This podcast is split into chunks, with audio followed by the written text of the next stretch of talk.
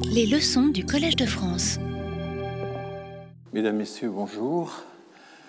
Toutes mes excuses pour euh, le faux bon de la semaine dernière. Un certain nombre d'entre vous ont dû se déplacer pour rien. J'en suis vraiment désolé.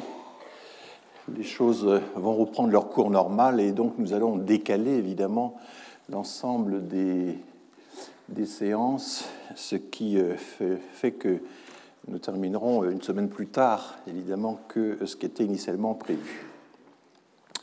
Alors, le, cours d'aujourd'hui est consacré à des questions qui vont peut-être pas toucher directement l'immigration, mais je vais m'en expliquer. Un bref rappel euh, de ce que nous avons dit dans les cours euh, précédents, dans les séances précédentes. Vous vous souvenez qu'on a évoqué les différents usages du terme, euh, l'émergence du terme assimilation, qui est apparu d'abord dans les colonies, où il s'agissait d'empêcher les libres de couleur, les affranchis, de, euh, s'égaler aux blancs, et donc euh, leur interdire tous les signes ostensibles, on dirait aujourd'hui, d'assimilation euh, tous les signes de rapprochement des distances. Nous avons vu aussi que l'assimilation est apparue euh, quelque temps après, à peu près au même moment, comme euh, une injonction, au contraire, à réaliser l'unité de la nation, et c'est dans les textes de Sieyès, ces textes non publiés à l'époque qu'on les, les, trouve, et puis à la Restauration, le thème de l'assimilation fait un retour en force, et il s'agit d'intégrer l'ensemble du territoire français d'assimiler les différentes races qui euh, sont censées euh, s'affronter dans euh, la nation française. Je ne vous avais pas donné une référence précise à ce sujet. Le grand livre qui traite de cette question, qui traite des, toutes ces controverses qui ont été extrêmement intenses au XVIIIe siècle, sur euh, l'origine de l'aristocratie. Est-ce qu'elle vient euh, des Francs euh, alors que le peuple viendrait des Gaulois? Eh bien, cette question a été retracée en détail de façon absolument passionnante par Claude Nicolet, qui était un grand historien, dans un livre qui s'appelle La fabrique d'une nation. Et là, vous voyez qu'il s'intéresse à la question de la fabrication, la genèse, la France entre Rome et les Germains. C'est un livre érudit, mais tout à fait lisible. Euh, ensuite, dans la séance suivante, nous allons regarder un petit peu euh, comment s'organise le vocabulaire du côté euh, notamment américain, et nous avons vu à quel point tout, ce vocabulaire anglais utilisé aux États-Unis est extrêmement flottant, brassait un sémantisme très large. Euh, si bien qu'il n'existe pas vraiment de correspondance biunivoque entre les vocabulaires américains et le vocabulaire français. Nous avons vu que le nativisme, c'est-à-dire l'Amérique aux Américains, euh, ça surgit très très tôt, dès les années 1840. Il y a un mouvement, un mouvement politique qui s'institue, même s'il n'a pas beaucoup de succès au départ. Et puis nous avons retracé un peu toute l'histoire du modèle du melting pot, qui est à l'origine une pièce de théâtre euh, même si la notion même du melting pot apparaît déjà dans le grand texte de Crèvecoeur en 1784. Melting pot, de façon un peu paradoxale, signifie plutôt euh, pot pourri, finalement, que euh, brasier où tout se, mélangerait, plutôt que creuset. ça désigne en général la diversité migratoire du pays. Je crois que finalement, pot pourri, je n'ai pas utilisé ce mot la dernière fois, serait encore la façon la plus simple d'évoquer les choses.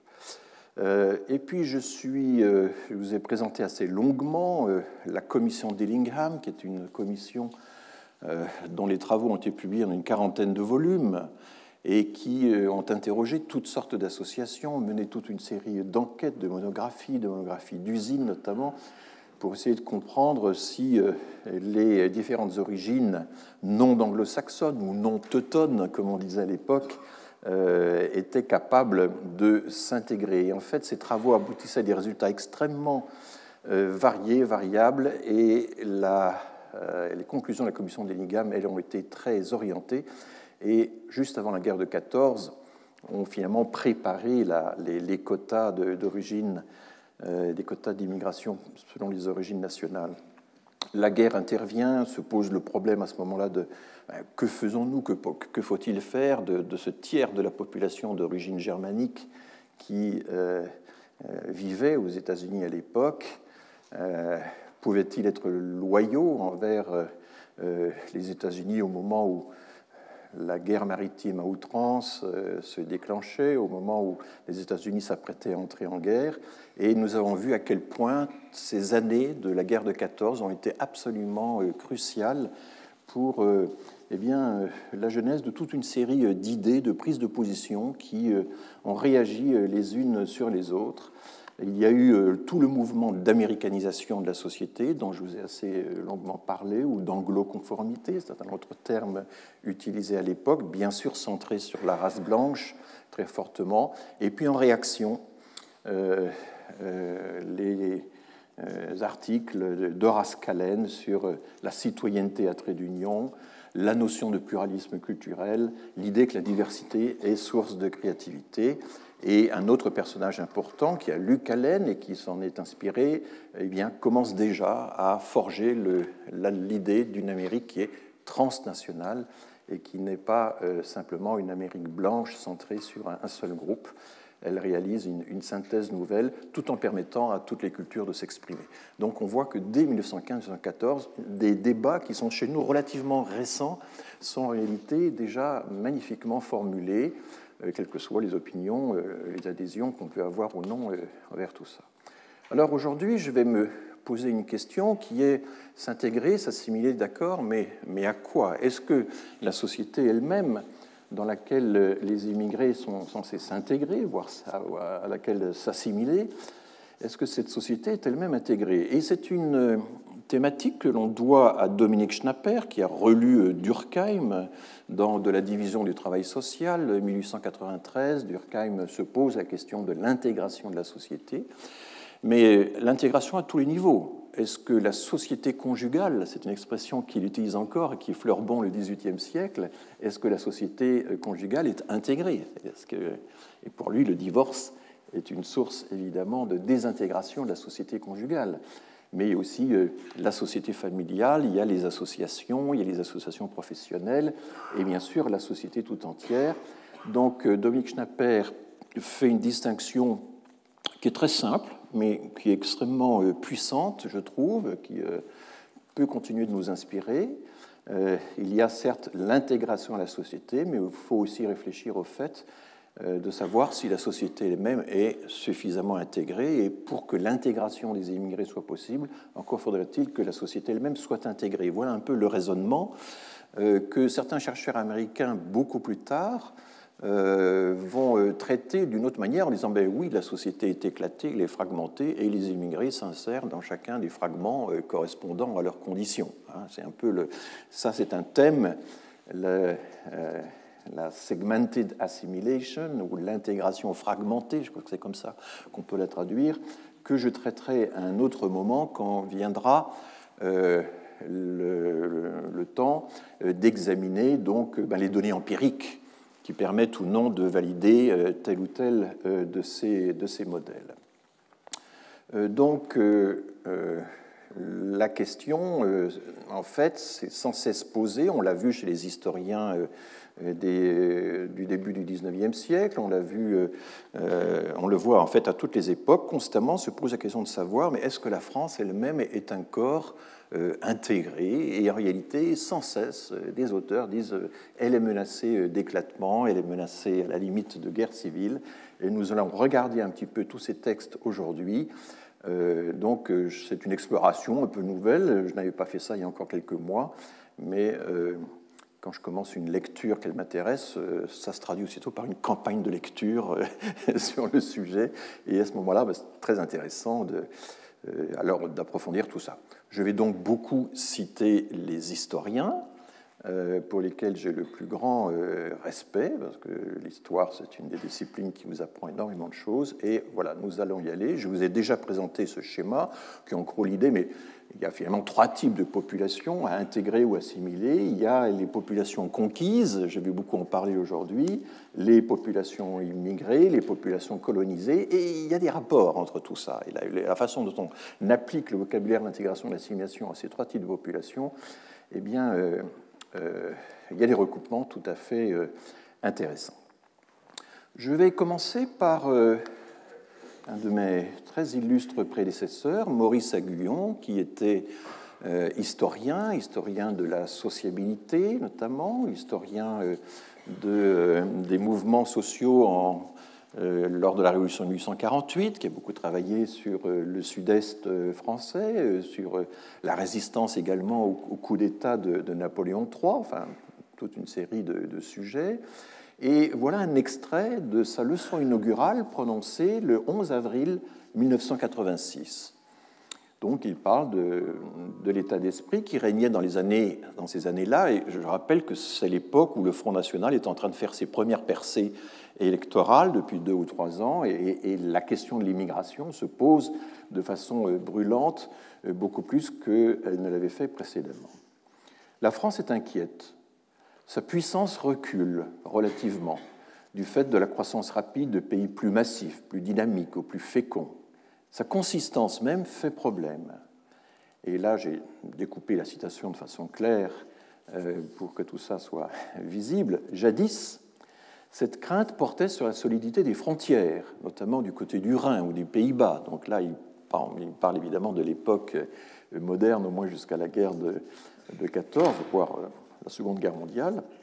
Donc jadis, cette crainte sur la consistance de la France portait sur la solidité des frontières, notamment du côté du Rhin et des Pays-Bas. Hier, elle était accaparée par la montée des régionalismes, dont deux ou trois paraissent pencher au séparatisme, allusion sans doute à la Corse, à la Bretagne, peut-être à certaines parties du Pays basque. Les Alsaciens, eux, étaient relativement tranquilles à cette époque. Aujourd'hui, comme chacun sait, elle, c'est-à-dire euh, cette crainte, se polarise sur l'immigration massive de populations venues de loin. Est-il possible que l'histoire fasse entendre dans cet autre débat sentimental un fil de voix raisonnable? Et vous voyez que les, trois euh, questions sont... Alors voilà un schéma un peu étrange penchons-nous sur euh, l'œuvre de Brodel. Fernand Brodel, donc le grand historien, euh, a, vers la fin de sa vie, pu commencer à publier donc un livre, un grand livre inachevé, dont trois volumes sont sortis, qui s'appelle L'identité de la France. Et dans le premier tome de l'identité de la France, donc c'est sorti en 1984-86 par là, euh, Brodel euh, euh, entame un chapitre qui porte ce titre Que la France se nomme diversité.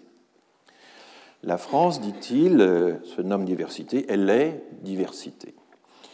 C'est un morcellement foisonnant, infini, hétéroclite, absurde, extravagant. Il, en, fait beaucoup dans ce chapitre. Euh, il cite plusieurs auteurs qui parlent d'une France parcellisée, d'un agrégat de microcosmes, une mosaïque de petits pays. C'est la thématique générale. Bien entendu, tout ça, c'est pour pouvoir dire ensuite qu'il va falloir unifier tout ça. Donc, il évoque euh, la diversité extravagante des poids et mesures. Il évoque euh, les costumes, la couleur des costumes, par exemple, qui variait sur de courtes distances, la forme des maisons qui change de vallée en vallée, les patois presque subdivisés à l'infini, qui se déforment, dit-il, de village en village, les pays, les petits pays, et voilà, euh, tiré euh, du grand livre de Pierre Bonneau, euh, le grand historien géographe de la Gascogne, ces petits cercles correspondent à autant de pays qui existent dans le sud-ouest. Il y a euh, le Médoc, euh, il y a. Euh, bon, enfin, j'ai oublié les noms de tous ces pays. Ils sont, les, les 4 cinquièmes de ces noms, je, dois dire que je ne les connaissais pas. Hein. mais c'est assez. Et donc, c'est un exemple de ce foisonnement presque infini. On a le sentiment qu'en réalité, à chaque échelle, à chaque moment, on trouve évidemment le morcellement. Donc Brodel, à un moment, dit écoutez, quand on se promène dans la France, et j'adore me promener dans tel ou tel endroit, eh bien, à chaque détour de chemin, le paysage change, c'est encore la merveilleuse diversité de la France, etc. Donc, voilà la Gascogne pulvérisée, dit-il, par les divisions géographiques, ethniques et linguistiques, puisqu'on a évidemment, oui, il y a le Labour, il y a la Navarre, il y a tous ces pays-là, il y a le choc entre le basque et les langues d'Oïl, etc. Il explique ensuite qu'il n'y a pas une Bretagne, mais des Bretagnes, qu'il n'y a pas une Bourgogne, mais des Bourgognes, il n'y a pas une Alsace, mais des Alsaces, que la Provence est écartelée. Enfin bref. Et il a lu le grand livre d'Eugen Weber, qui est un chercheur américain, qui nous a laissé un livre, un pavé absolument passionnant, qui s'appelle La France des terroirs. La France des terroirs, From Peasants to Frenchmen, c'est-à-dire paysans d'hier, euh, français d'aujourd'hui, c'est comme ça qu'on pourrait traduire le titre de ce livre, eh bien, Eugen Weber, avec une érudition absolument prodigieuse, c'est un des livres les plus érudits qui ait jamais été écrit sur l'histoire de la France, montre comment, en gros, des années 1820 euh, à 1870, la France est lentement, laborieusement unifiée. L'immense majorité de la population ne parlait pas français. Rien que le premier chapitre est absolument extraordinaire. Euh, c'est une cinquantaine de témoignages qui montrent que dès qu'on quitte Paris, dès que les voyageurs quittent Paris, euh, ils ne voient que des sauvages, ils ne voient que des barbares, des gens sales, euh, qui ne comprennent rien à rien, qui ne parlent même pas le français, etc. Il y avait une, une, vision de la diversité des races, de l'étrangeté euh, des, euh, des, différentes régions françaises qui, dans les années 1820-1830, était encore extrêmement puissante. voilà, donc le, le, et puis montre comment progressivement eh bien, le désenclavement euh, routier, euh, euh, l'école, l'armée, etc., vont, mais très lentement et de façon très inégale, à des rythmes très différents, unifier tout ça. Alors il retient, puisque ce livre est paru un ou deux ans avant son propre, avant qu'il ait commencé sa propre rédaction, donc Fernand Brodel retient d'Eugen Weber que la France était, je cite, une multitude de France particulières. Euh, il y a aussi un passage où là, Rodel reprend, évoque des ensembles beaucoup plus forts et euh, il évoque l'opposition du Nord et du Midi dans des termes vraiment très, très durs. L'opposition entre Languedoc et Languedoil. Hein, je rappelle qu'on ne dit pas oi, on dit oil, hein, il y a deux syllabes. Il évoque la croisade des Albigeois, la frontière des pays d'Oc, longue blessure qui ne guérira jamais. Une formule assez, forte quand même. Euh, et ça s'oppose très directement au fameux euh, discours de Renan à la Sorbonne en 1882, puisque Renan dit, mais pour qu'une l'unité nationale se fasse, il y a des épisodes douloureux qu'il vaut mieux oublier. Donc il y a une, euh, une insistance sur la nécessité de l'oubli. Et Renan illustre, prend comme exemple justement la croisade des Albigeois, qui a été un des épisodes les plus atroces euh, de euh, l'unification euh, de la France. Donc Brodel reprend tout ça, et puis évidemment, dans un deuxième temps, à force d'avoir pulvérisé la France comme ça, il explique que du coup, l'unification est d'autant plus, nécessaire. C'est un, peu, un peu rhétorique quand même. Hein.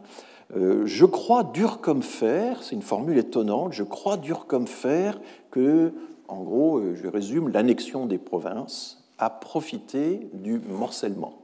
Et on le verra tout à l'heure comment le XIV s'est emparé d'un certain nombre de territoires. Il a profité du morcellement administratif de ces territoires pour les grignoter peu à peu. Euh, et donc que le manque de cohésion, en quelque sorte, appelait la cohésion.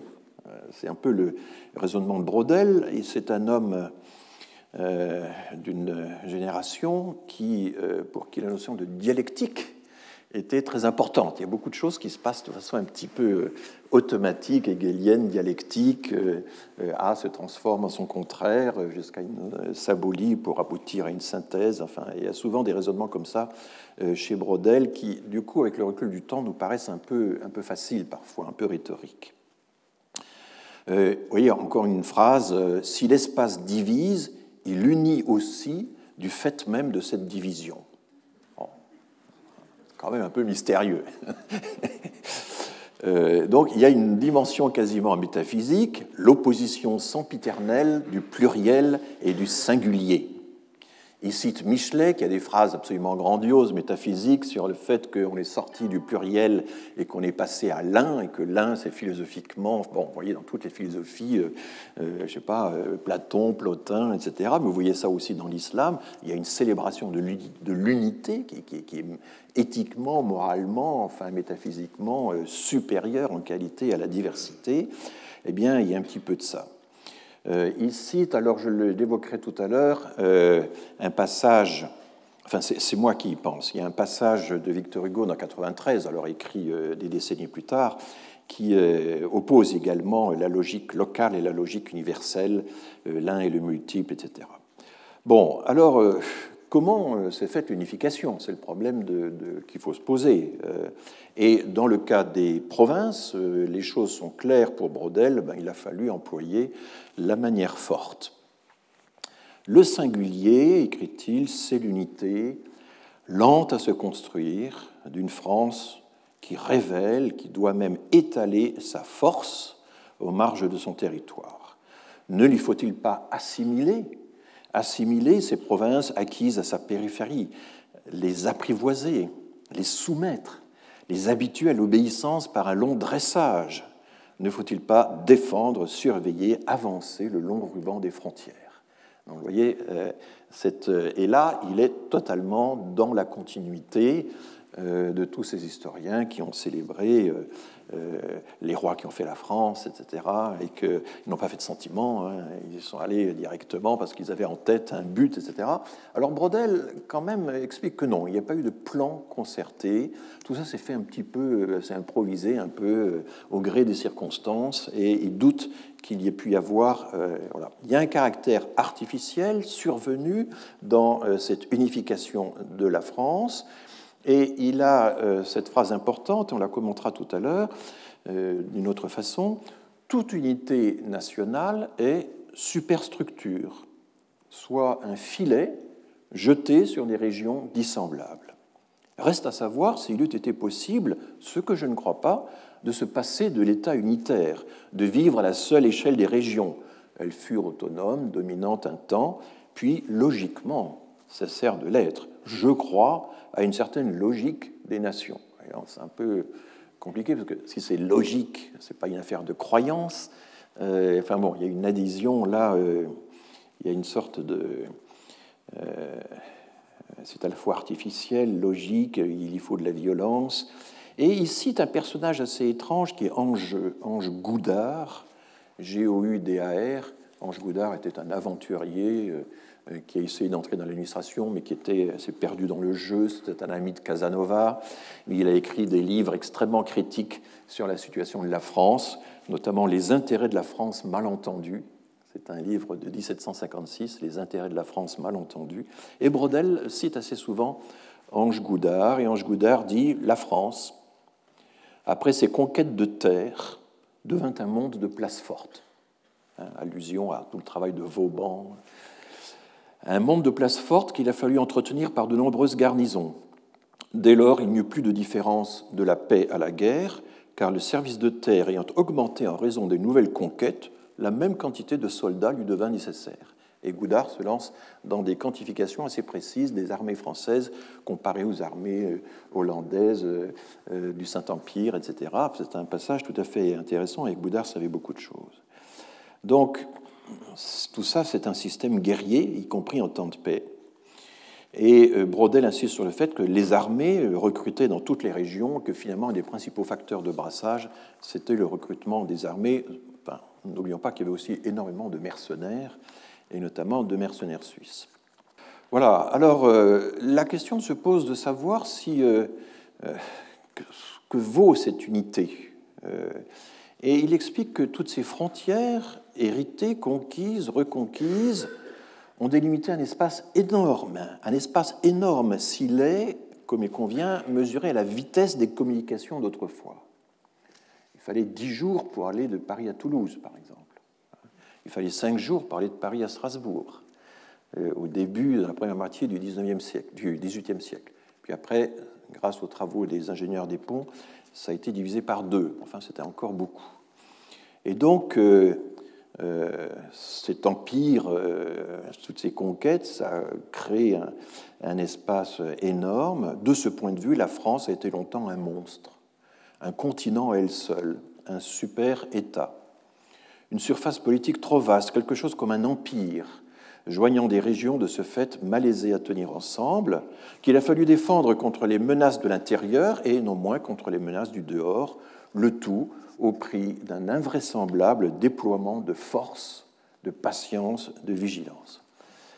Alors, dans son cours sur l'État, euh, Pierre Bourdieu, un cours prononcé dans les années 90-91, qui était publié à, titre posthume, avait évoqué ce problème des euh, super-empires. Quel est le degré de contrôle des empires sur les populations? Et il avait été très impressionné par le livre de, euh, Joseph Strayer, qui était un, chercheur médiéviste américain, à qui l'on doit les origines médiévales de l'État moderne. Et Strayer faisait une opposition assez simple finalement entre euh, euh, la domination, le type de domination euh, finalement très légère, très superficielle exercée par les grands empires antiques ou les empires lointains comme l'empire ottoman, l'empire inca, les, empires chinois, etc. Et les États modernes qui, eux, exercent des pressions beaucoup plus fortes sur les populations. Et Bourdieu cite un exemple, euh, l'exemple des Kabyles, qui, euh, au cours des siècles, ne ben, s'apercevaient pas tellement des changements de, régime ou, de, de, puissance dominatrice, parce que c'était une poussée euh, relativement légère qui s'exerçait sur eux. Alors on peut penser effectivement à l'Empire romain, c'est assez fascinant quand vous regardez l'Empire romain à l'époque de Trajan, donc à son maximum, hein, de la Grande-Bretagne euh, au Caucase, de, l'Égypte euh, à la frontière euh, du Danemark. Enfin bon, 1000 fonctionnaires pour tenir tout ça, pas plus. 1000 fonctionnaires, c'est le nombre de personnes qu'il y avait dans la tour de l'INSEE à l'époque où j'y travaillais. Donc, il doit y avoir 40 000 personnes qui travaillent à la mairie de Paris actuellement. Donc, l'Empire romain était sous-administré complètement. Hein. Et, l'idée que l'Empire romain s'est écroulé à cause, euh, par exemple, du déclin démographique, qui est une idée euh, archi rebattue, euh, Zemmour, par exemple, la, la, lance est une idée totalement absurde. Il n'y avait que 1000 fonctionnaires romains, avec des esclaves grecs en général, qui les aidaient à... Alors qu'est-ce qu'ils faisaient? Eh bien, il y avait quand même des garnisons, ça et là, pour veiller que l'ordre soit respecté. Et un des peuples qui a été les plus remuants, ça a été le peuple juif, qui, de loin, a donné le plus de fil à retordre aux Romains. Euh, mais euh, Cicéron, qui était prêteur en, Cilicie, euh, au sud de la Turquie actuelle, bah, il vérifiait les comptes, il vérifiait que les grands de la cité avaient tenu leurs promesses, qu'ils avaient bien financé leur part de théâtre, de murailles, de, de navires, etc.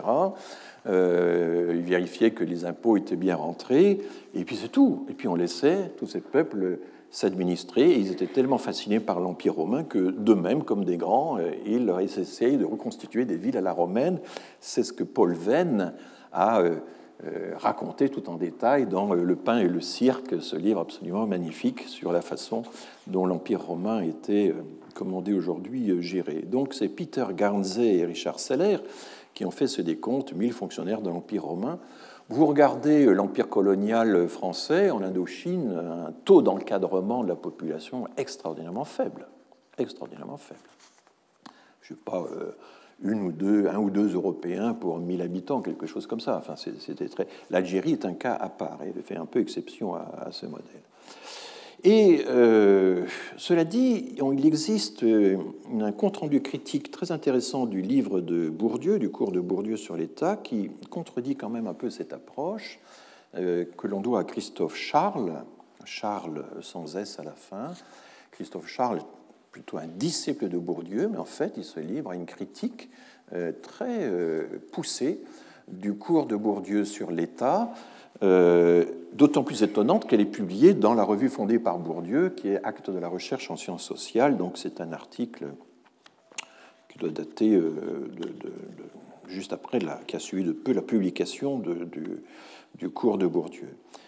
Et Bourdieu dit qu'en Charles, Christophe Charles, qui est donc grand historien, professeur d'histoire à Paris 1, euh, dit mais qu'en fait, euh, cette vision qu'on a de la pression très légère euh, des empires sur les populations, eh bien, la plupart des historiens qui ont travaillé sur l'Espagne, sur la France, sur la Grande-Bretagne à l'âge moderne, moderne au sens des historiens, c'est-à-dire avant la Révolution, eh bien, la plupart des historiens de ces grands pays occidentaux auraient pu l'écrire tout aussi bien, car en réalité, même sous l'Ancien Régime, l'encadrement des populations était extrêmement euh, léger. Il y avait très peu de fonctionnaires finalement sous, Louis XIV. Euh, et Charles rejoint euh, tout à fait les conclusions de Brodel sur la difficile mainmise de l'État sur le royaume de France ou les conclusions d'Eugen Weber sur l'unification tardive de la France, finalement pas avant 1870, même si un certain nombre d'auteurs juge qu'il faudrait hâter un peu la chronologie, que 1848 serait un jalon important. Donc, euh, Christophe Charles remplace la dichotomie beaucoup trop sommaire entre empire et État, qui est faite par Bourdieu, et il remplace ça par une variable, en quelque sorte continue, qui est le taux d'encadrement, hein, le ratio euh, des contrôleurs sur la population contrôlée. Euh, et il explique aussi qu'il y a la pression, la pression fiscale, qui est une, fonction importante, et qu'à un certain moment, dans les régions périphériques, eh bien, très souvent, les populations se révoltent parce que la pression fiscale est beaucoup trop euh, importante, et que tout ceci vaut euh, dans toutes sortes de, régions du monde. Voilà. donc, Christophe Charles est l'auteur d'un livre passionnant qui s'appelle La crise des sociétés impériales euh, publié en 2001 au Seuil, Allemagne, France, Grande-Bretagne, 1900-1940. Alors c'est pour des périodes plus récentes, mais euh, c'est en fait la même. Euh, on trouve dans, chez les historiens, par exemple, de, l'Alsace, l'intendant d'Alsace, l'homme qui a été l'intendant d'Alsace de 1700 à 1715, intendant de, de Louis XIV, le Pelletier de la Houssaye, dit euh, Les habitants de Strasbourg ont une grande pente à croire qu'ils n'ont fait que changer de protecteur et qu'ils doivent à peu près être traités par le roi comme ils l'étaient par l'empereur, l'empereur euh, des Habsbourg, l'empereur du Saint-Empire romain germanique. Strasbourg était administré, ça paraît étrange maintenant, depuis Innsbruck. C'est des choses qu'on sait euh, peu. Mais c'était une pression, un lien très léger. Si on laissait faire les magistrats, toutes les affaires se termineraient en négociation. Il serait bon d'y remédier, mais cela devrait être fort ménagé pour ne point aliéner les esprits des habitants d'une place de cette importance. Il est également à propos de les maintenir dans leurs privilèges, où l'autorisation du roi n'est point intéressée, et de leur faire reconnaître entièrement cette même autorité royale lorsqu'il faut qu'elle agisse. Donc, grande prudence, ces Strasbourgeois, ils ont toute une série de privilèges qui leur sont garantis par euh, l'Empire euh, romain germanique. Ils en dressent d'ailleurs la collection dans leurs archives. Il y avait à peu près 200 euh, patentes, textes, autorisations, etc., émanant du Saint-Empire, qui garantissaient à Strasbourg toute une série de privilèges, et très difficile pour l'État français, fut-il absolutiste, d'y toucher. Et une autre historienne de l'Alsace dit que le passage de l'une à l'autre autorité, c'est-à-dire de l'Empire au royaume, eh bien, n'a pas apporté de bouleversements spectaculaires, surtout dans les campagnes ou les petites villes, d'où une certaine indifférence dans cette population. Donc vous voyez que la, pression était, était, faible. Alors, parmi les exemples de privilèges que les Strasbourgeois voulaient conserver, il y avait les, une chose importante, exemption d'impôts pour tous les biens possédés en Alsace lorsque Louis XIV s'est emparé de Strasbourg en 1681, dans les capitulations de Strasbourg, il a accepté, il était tellement content de prendre Strasbourg, qu'il a accepté cette revendication rédigée par euh, le magistrat de Strasbourg, qui est exemption d'impôts pour tous les biens possédés en Alsace. Alors en compensation, euh, l'Alsace, la ville de Strasbourg a dû loger toutes les garnisons, et ça c'était une charge très forte. Par exemple, un privilège qui n'existait pas dans le royaume de France, c'était le droit d'émigrer et le droit de se marier à l'étranger. ou de se marier avec des étrangers, car il faut savoir que la loi générale du royaume, c'est une grande disposition prise par Louis XIV, interdisait strictement les mariages à l'étranger. Interdisait aussi les mariages mixtes catholiques protestants, ça on en parlait, mais également il était interdit d'aller à l'étranger se marier. Et c'est une époque où le contrôle de l'immigration, c'est surtout le contrôle des sorties beaucoup plus que le contrôle des entrées. Hein. C'est un peu comme, je parle, dans les pays communistes, on contrôle les sorties, au moins avec autant de rigueur que le contrôle des, que, les entrées. Eh bien, la ville de Strasbourg dérogeait à cette loi. Elle avait exhibé des lettres patentes des empereurs qui autorisaient les bourgeois de la ville à changer de domicile à volonté. Freierzug, ça s'appelait. Et ces lettres, elle les avait accumulées. L'empereur du Saint-Empire romain germanique avait accordé ce privilège en 1501, en 1566, en 1582, en 1621, et la ville conservait précieusement toutes ces traces de, des confirmations de ce privilège. Et les autorités de la ville, dans leur carnet euh, secret qu'on a retrouvé, c'est ça qui est formidable avec les historiens, euh, eh bien, euh, écrivent ceci textuellement Les fils de bourgeois se sont établis ailleurs et les filles de bourgeois se sont établies en Allemagne ou en Suisse sans aucune opposition. Et la ville y a gagné, y ayant beaucoup plus d'étrangers qui se sont établis et mariés ici que des gens de la ville qui se sont établis ou mariés dans le pays étranger. Donc il y a une balance de la migration matrimoniale. Mais la ville est quand même inquiète. Est-ce que ce privilège ne sera pas un jour attaqué par le roi de France, qui passait son temps à essayer d'attaquer les privilèges? Et faut-il demander la confirmation du privilège aux autorités ou attendre sagement qu'il y ait une attaque contre le privilège pour pouvoir y répondre hein, C'était sans cesse les problèmes qu'avaient à résoudre euh, les euh, sujets du roi, ou ces villes qui avaient des privilèges. Et là, la ville prudemment a choisi d'attendre et elle a continué tranquillement à attirer les migrants et à permettre la migration à l'extérieur, totale dérogation par rapport à la loi générale du royaume. Ils ont, euh, parmi les privilèges, il y a de tristes privilèges, d'exclusion cette fois, c'était l'interdiction faite aux Juifs d'habiter Strasbourg. Les Juifs avaient le droit d'entrer dans la ville, de faire commerce, etc. Mais le soir, lorsque le bourdon de la cathédrale euh, sonnait les 10 heures, chose qui existe toujours, chaque soir à Strasbourg, la cathédrale sonne le bourdon à 10 heures, c'était l'heure du couvre-feu et les Juifs devaient quitter la ville et ils allaient dans les villages de banlieue, Schiltigheim, Bischheim, pour ceux qui connaissent. Et évidemment, vous voyez, c'est ça le problème quand on connaît l'histoire et qu'on n'a pas oublié. Chaque fois que j'entends le bourdon de la cathédrale de Strasbourg à 10 heures du soir, je pense, tiens, c'est l'heure à laquelle les Juifs devaient impérativement quitter la ville. Oui, vous ne pouvez plus être innocent quand vous lisez les historiens. C'est ça le, problème et que certains voudraient, euh, effacer. Voilà. Euh, bon, je ne vais pas entrer dans le détail de la critique que Charles fait de Bourdieu, qui finalement euh, a un modèle euh, de l'État qui est très républicain. Hein. Il, valorise de façon systématique une vision très centraliste de, de l'État français qui ne peut pas fonctionner pour d'autres pays, pour d'autres systèmes historiques. Euh, et qui en même temps n'était pas toujours très juste pour eux. Parce qu'au fond, l'histoire de l'État français, c'est la lutte entre deux monopoles, le monopole de l'Église et le monopole de l'État français.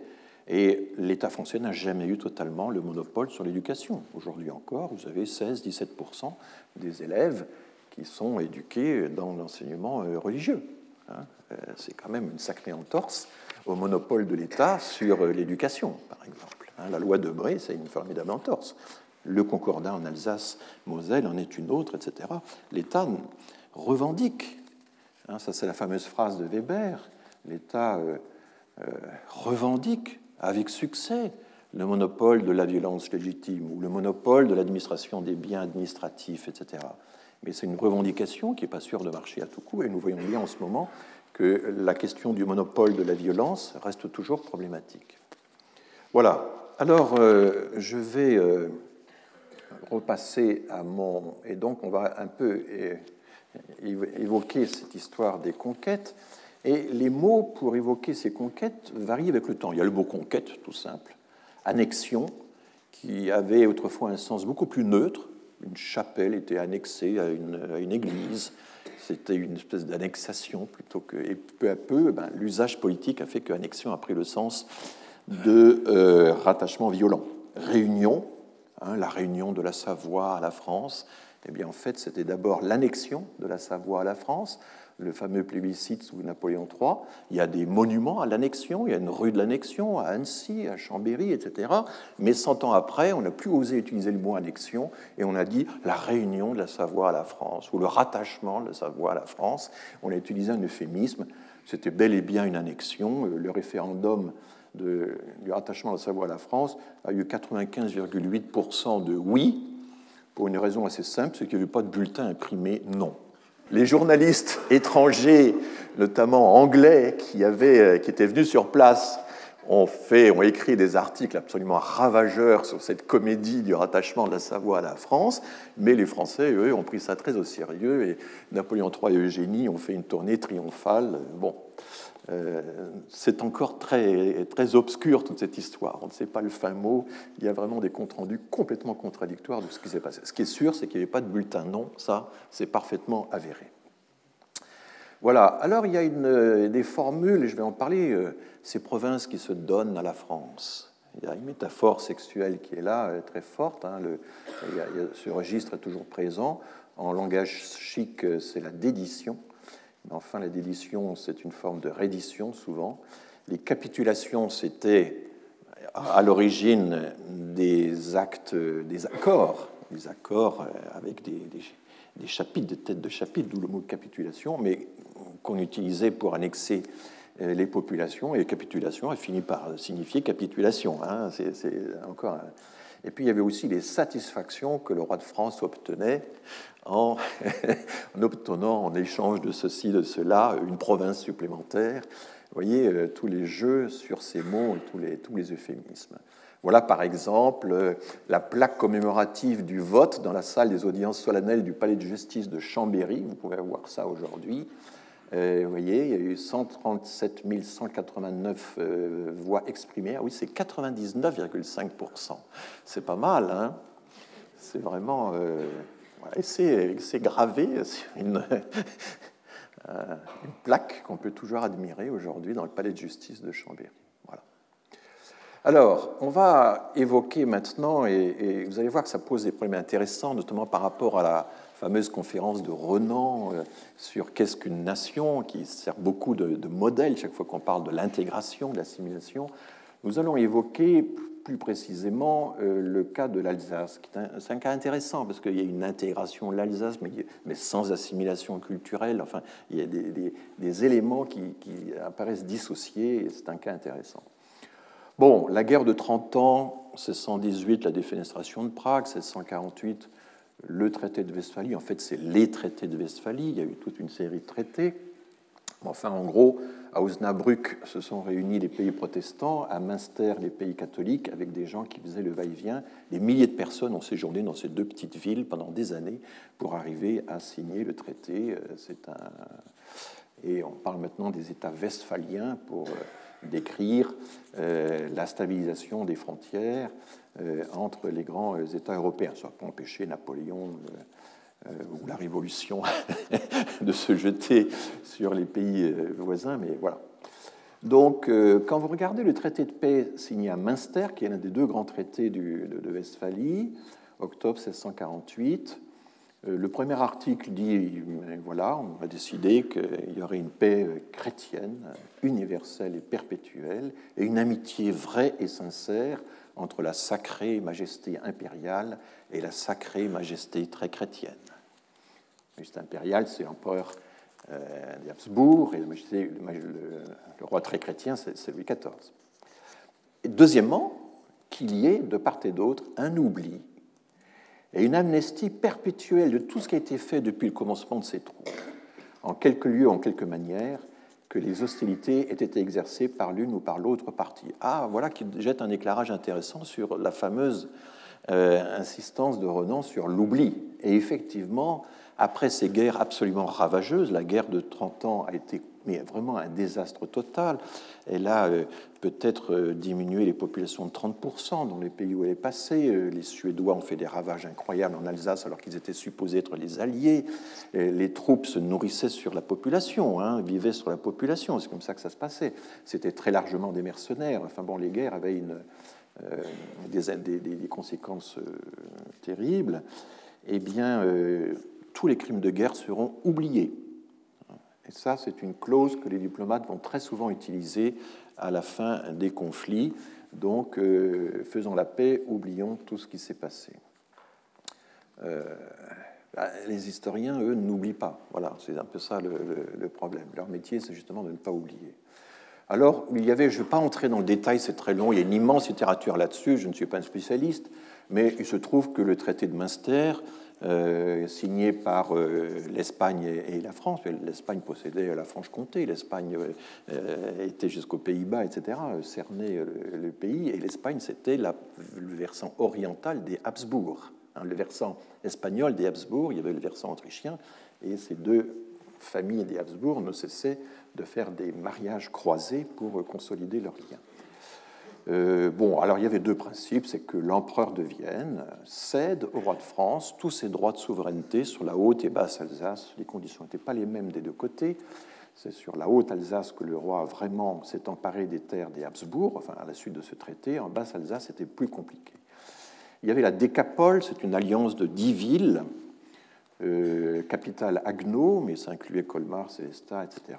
Et puis les seigneuries, il y avait 300 seigneuries qui se partageaient le territoire. C'est quelque chose de, tout à fait euh, fascinant. Eh bien, ces seigneuries conservaient, pour une part d'entre elles en tout cas, ce qu'on appelait l'immédiateté, c'est-à-dire un rapport direct avec l'empereur des Habsbourg, qui n'était pas un rapport, euh, il y avait une petite subvention à verser, mais c'était pas euh, une administration, euh, une organisation financière, c'était en réalité un, rapport de protection relativement lointain et distant. Euh, mais chaque fois que les villes avaient des problèmes, elles avertissaient l'empereur et voilà. Et elles avaient aussi le droit d'envoyer des représentants à la diète de Ratisbonne qui élisait l'empereur, car c'était une fonction élective et non pas héréditaire, même si elle est devenue héréditaire de fait. Et puis il y avait par ailleurs les républiques. Strasbourg était une république, Mulhouse était une république, et qui, elle, avait une connexion avec euh, l'Empire, mais assez lâche, et en réalité, elle faisait ce qu'elle voulait. Euh, voilà. Alors les juristes euh, ont dû discuter ferme parce que la, notion de supériorité territoriale du côté des Habsbourg et la notion de souveraineté à la française, où là il faut absolument tout régenter, eh bien c'était contradictoire comment un même territoire pouvait-il être sous la souveraineté du roi de France et avoir quand même une immédiateté avec euh, l'Empire des Habsbourg C'était une contradiction insoluble.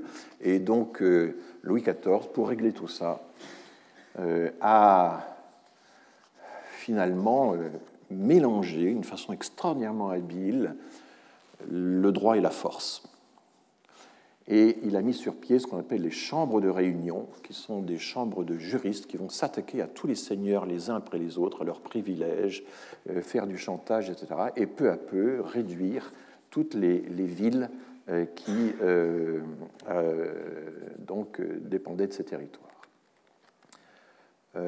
voilà. Alors, je passe très très rapidement sur toute cette chronologie. Bien qu'on ait signé ce magnifique traité de Westphalie, il y a eu toute une série de guerres qui ont continué. Le jeune Louis XIV prend le pouvoir, euh, oui, parce que tout ça s'est passé, a commencé sous Richelieu, Mazarin, Louis XIII, etc. J'ai oublié de vous le dire. La France occupe la Lorraine. Il y a la guerre de Hollande, qui était un peu inattendue, qui a été extrêmement destructrice. Et les Hollandais, aux surprises, ont résisté à Louis XIV en, lâchant leurs digues. Enfin, c'est un épisode très important dans l'histoire, euh, dans le récit national hollandais actuellement. Voilà, il y a la, victoire de Turenne à Turkheim, il détruit la ville de Haguenau, qui était une ville fortifiée. Euh, il y a les traités de Nimègue, signés au détriment des Espagnols. Il y a les politiques de chambre de réunion qui peu à peu soumettent euh, les nobles d'Alsace. Et en 1681, 30 000 soldats de Louis XIV se présentent devant Strasbourg et disent euh, Remettez-nous les clés de la ville, sinon ça va barder.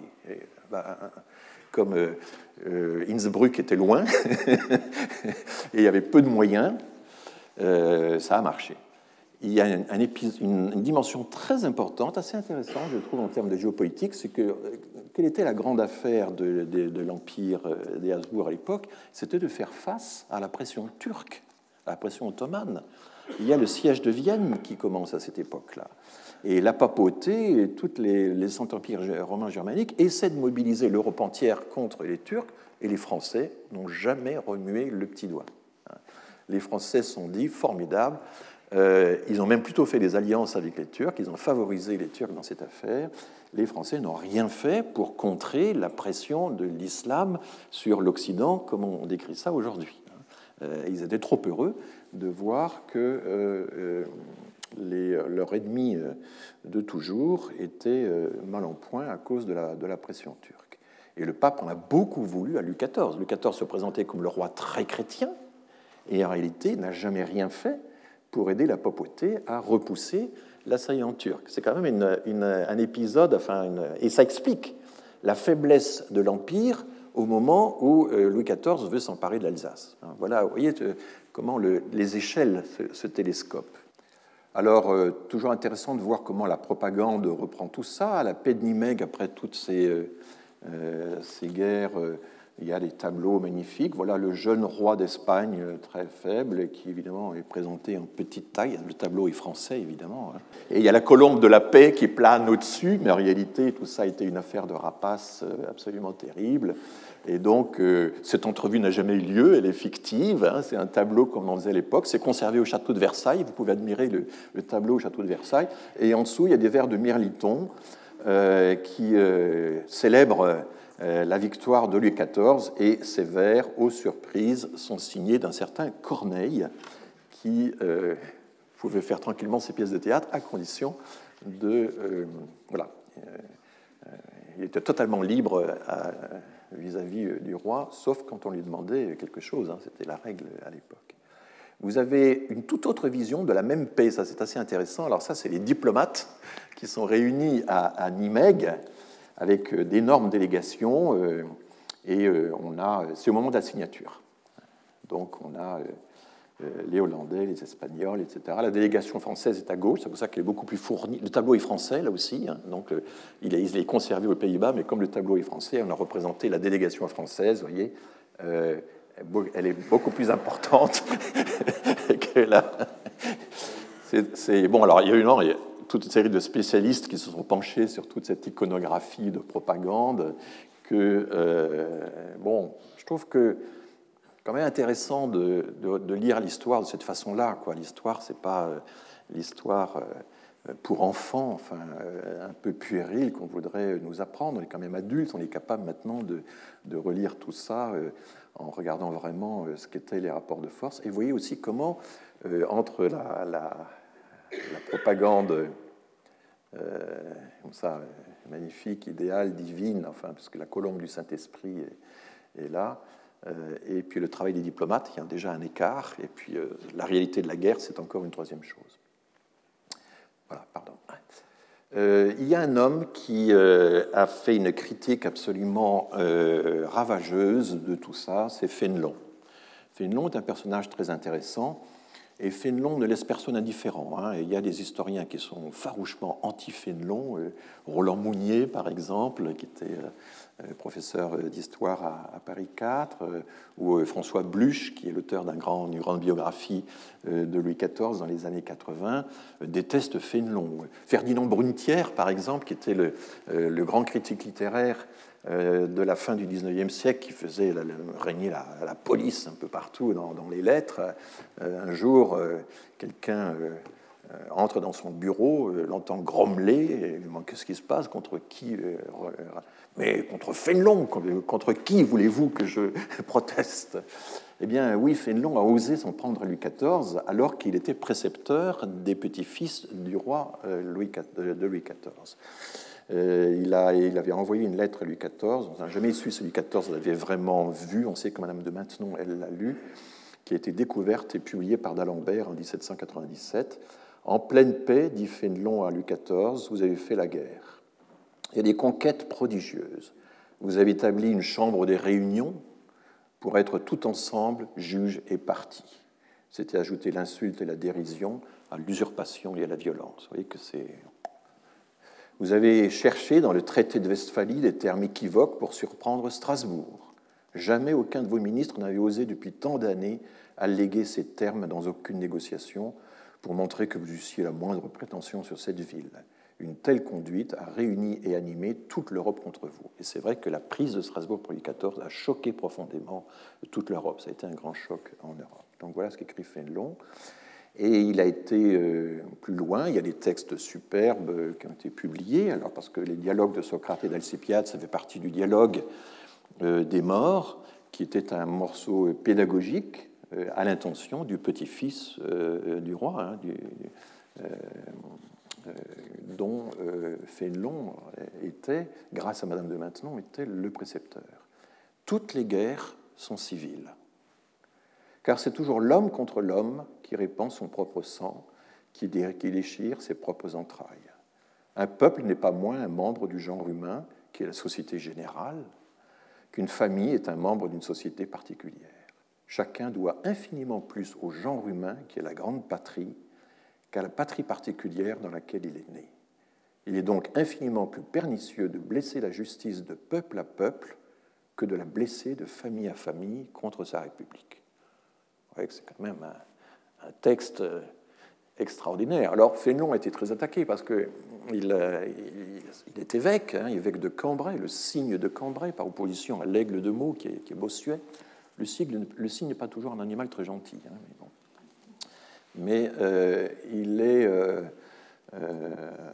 il représente aussi un parti aristocratique traditionnel. Il est contre euh, la promotion des bourgeois, euh, des ministres bourgeois de Louis XIV. Les Louvois, les Letellier, les Colbert, etc.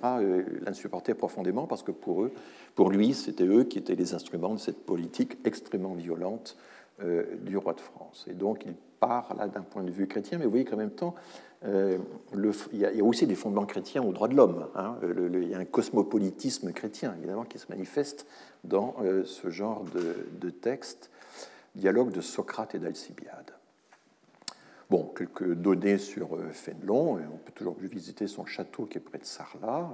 Il commence assez mal parce qu'il fait des, missions de prêche, de conversion auprès des protestants après la révocation de, de l'édit de Nantes. Hein. Il a quand même commencé comme ça conseiller spirituel de Madame de Maintenon, etc.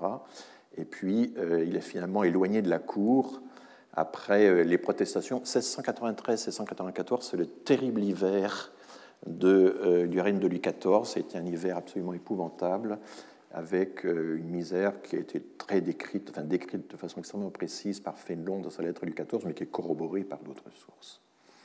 Voilà, il publie les aventures de Télémaque, et ça, il ne fallait pas, parce que ces aventures de Télémaque n'auraient pas dû être publiées. Elles étaient en principe euh, réservées aux petits-enfants euh, du roi, et ça, ça euh, le, livre a été condamné. Et puis, il avait écrit un examen de conscience du roi. Il y a une quarantaine de questions.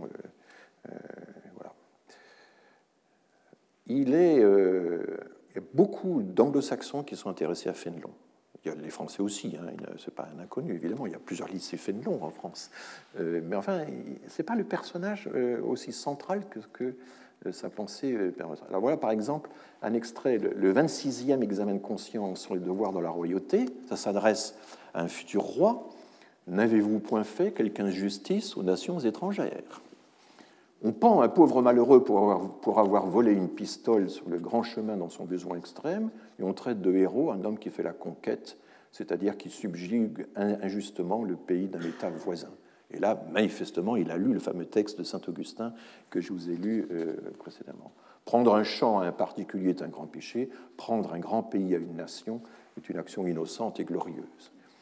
La justice n'est-elle plus justice quand il s'agit des plus grands intérêts? Des millions d'hommes qui composent une nation sont-ils moins nos frères qu'un seul homme? Donc, toujours la même idée. Ce n'est pas parce qu'il y a un changement d'échelle que le problème moral doit se poser autrement. Et. Or, c'est ça qui se passe euh, à l'échelle des nations.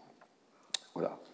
Alors, je termine là-dessus et j'arrive à la conclusion euh, qui a fait beaucoup. Euh, jasé, si j'ose dire, qui a, un peu ému le monde des historiens, qui est la conclusion d'Eugen Weber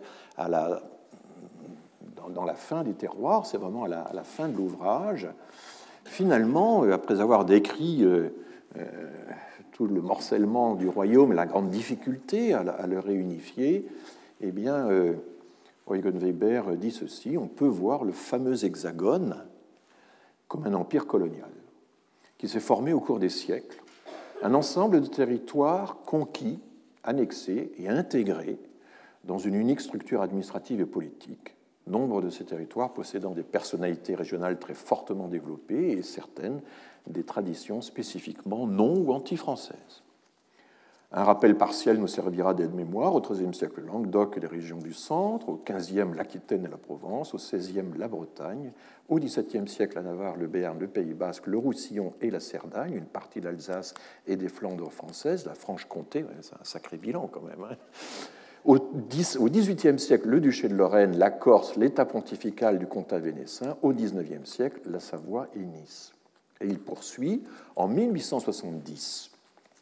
Cet ensemble formait une entité politique appelée France, royaume, empire république, organisée par les conquêtes et par les décisions administratives ou politiques prises à Paris ou auprès de Paris. Mais la conception moderne de la nation en tant qu'ensemble de populations unies selon leur propre volonté et ayant certains attributs en commun, au moins l'histoire, était difficilement applicable à la France de 1870. Et dans des pages tout à fait explicites, il s'en prend directement à la thèse de Renan en disant c'est bien joli la thèse de Renan que l'unité de la nation, l'adhésion à la nation soit le résultat d'un plébiscite de tous les jours, mais enfin bon, ça, ça vaut pour l'Alsace en ce moment peut-être euh, que les Allemands euh, euh, dont les Allemands se sont emparés, euh, mais on ne peut pas dire que euh, l'ensemble de l'adhésion des provinces, ce grand nombre de provinces qui, viennent d'être citées au cours des siècles, ce soit le résultat d'un plébiscite, d'une adhésion, etc. C'est pas comme ça que ça s'est passé, absolument pas. Et donc c'est après coup que se fait l'intégration. Et pourquoi je raconte tout ça? Pourquoi je m'intéresse à tout ça? Parce que pour dire que l'intégration prend du temps et elle prend beaucoup de temps et elle prend des générations. Et je reviendrai évidemment euh, sur ce thème. Alors, euh, la thèse de d'Eugen Weber n'a pas plu à tout le monde. Mona Ozouf, par exemple, euh, à l'époque où elle était beaucoup plus républicaine que maintenant, je dirais, maintenant elle a, un retour de flamme vers la Bretagne que, je trouve très sympathique, mais euh, trouvait que Weber avait complètement exagéré, que c'était outrancier, que ça ne correspondait pas à la situation. Le problème d'Eugen Weber, c'est que c'est de tous les historiens que j'ai lus, j'en ai lu pas mal, celui qui brasse le plus de sources. C'était un travailleur absolument, il est décédé maintenant, c'était un travailleur absolument considérable. La, la, diversité, la variété des sources qui sont citées dans la fin des terroirs est extraordinaire. C'est quand même très difficile à réfuter. Il est très très difficile de réfuter Eugen Weber juste sur la base d'une idée comme ça un peu générale. Oh non, vous exagérez. Oh non, ça s'est pas fait aussi lentement ou aussi vite. Alors il y a des discussions sur le rythme de l'unification, euh, mais qui semblent assez secondaires par rapport à la masse. Et d'ailleurs, vous voyez très bien là euh, Pierre Barral, qui est un historien de la paysannerie au XIXe siècle, qui n'a pas du tout évidemment un champ aussi large que celui d'Eugen Weber fait un compte-rendu, euh, comparer l'Hexagone, un empire colonial, c'est quand même bien provoquant tout ça. Weber, bon, universitaire américain, très familier des réalités françaises, son apport est dense et suggestif, ses notations concrètes saisissent sur le vif les, objets, les coutumes, les expressions de l'existence quotidienne, mais l'historien californien se laisse entraîner par la volonté d'imposer son système selon un penchant fréquent dans les universités d'outre-Atlantique. Bon, et vous voyez comment on se débarrasse euh, d'une thèse euh, un, petit peu, un petit peu gênante. Euh, et en réalité, quand on lit le compte-rendu qui est assez précis qui rend, de, de, Barral, qui rend très bien compte du livre, bah, il reconnaît qu'en gros, oui, c'est quand même comme ça que ça s'est passé. Et ses critiques reviennent à dire que peut-être que l'unification de la France n'est pas faite toujours selon les régions, au même rythme que ce que raconte, que ce que raconte Eugen Weber. Euh, Eugen Weber, c'est quand même un texte important. Et vous voyez qu'il y a quelques années seulement, au concours de l'ENA, au concours de l'ENA, la troisième épreuve d'admissibilité, question contemporaine d'ordre général portant sur le rôle des pouvoirs publics à leur rapport à la société, qu'est-ce qu'il y a eu comme épreuve? Eh bien, c'est une, une, épreuve qui consiste en une composition sur une question contemporaine d'ordre général portant sur les rôles des pouvoirs publics à leur rapport à la société. Et le sujet, ben, c'était commenter les trois textes suivants. Un texte de Laurent Davzy, spécialiste de l'économie, des économies régionales, un livre de la République des idées. Eugen Weber, en fait, le texte que je viens de vous citer, euh, très complet. Et puis euh, Christophe Guilly, euh, l'homme qui nous explique en ce moment qu'il ben, y a une fracture entre la France périphérique et la France du centre, et il fallait commenter ces trois textes. Vous pouvez regarder ça sur le site parce qu'ils ont publié la meilleure copie qui vaut le détour. Euh, mais je ne vais pas pousser le vice jusque-là. C'est une copie magnifiquement rédigée, très bien écrite, mais alors typiquement énarque, quoi. Bon. Avec oui, c'est vrai, ceci, mais tout de même, donc, pas tant que ça. voilà. Alors, euh, il y a une époque toujours, euh, la Première Guerre mondiale, c'est quand même un, des grands moments de réflexion. Les intellectuels, sous la pression des événements, se mettent à, réfléchir. Et euh, on a eu dans la revue des Deux Mondes un long article tout à fait intéressant, très intéressant, on va dire, qui là encore se retrouve sur Internet, comment l'Alsace est devenue française. Et Armand Albert Petit a fini à l'Académie des sciences morales et politiques euh, c'était, il était professeur d'histoire à Jussieu et il a écrit euh, toute une série. Il était devenu un spécialiste de, la réunion des provinces à la France. Il avait dirigé une collection consacrée à, ce sujet. Donc c'était quelqu'un qui. Et, s'intéresse à la question de l'Alsace. L'Alsace était-elle française? Française de cœur et d'esprit au moment de son annexion sous Louis XIV parce que c'est tout le problème, là. Euh, est-ce que la thèse de Renan, ça peut s'appliquer à l'Alsace? C'est ça un peu qui est en débat derrière tout ça. Elle ne l'était pas plus, en dépit de la primitive communauté de race et d'histoire. Il y a des Gaulois quelque part derrière, mais bon. Pas plus que le Roussillon, la Franche-Comté ou la Flandre. Je rappelle que le Roussillon, il y avait carrément une partie de la Catalogne catalane hein, qui a été annexée avec, en même temps que le Roussillon. Donc pas plus euh, elle n'était pas plus française que le Roussillon, la Franche-Comté ou la Flandre, réunis à la France à la même époque, et devenus aussi en peu de temps français pour toujours. L'Alsace paraissait même moins facile à assimiler que les autres conquêtes de Louis XIV, et elle a en effet réalisé le miracle de se franciser sans s'assimiler.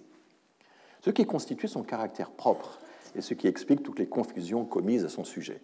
Ben oui, il continue de parler euh, un patois germanique, ne sont donc pas vraiment assimilés, puisque c'est quand même la langue, d'après ce qu'expliquait déjà Sieyès, d'après ce qu'a expliqué Renan, c'est quand même la langue qui est le critère suprême de l'assimilation. Et voilà une région qu'on prétend française, qu'on revendique, et qui pourtant parle quasiment pas français.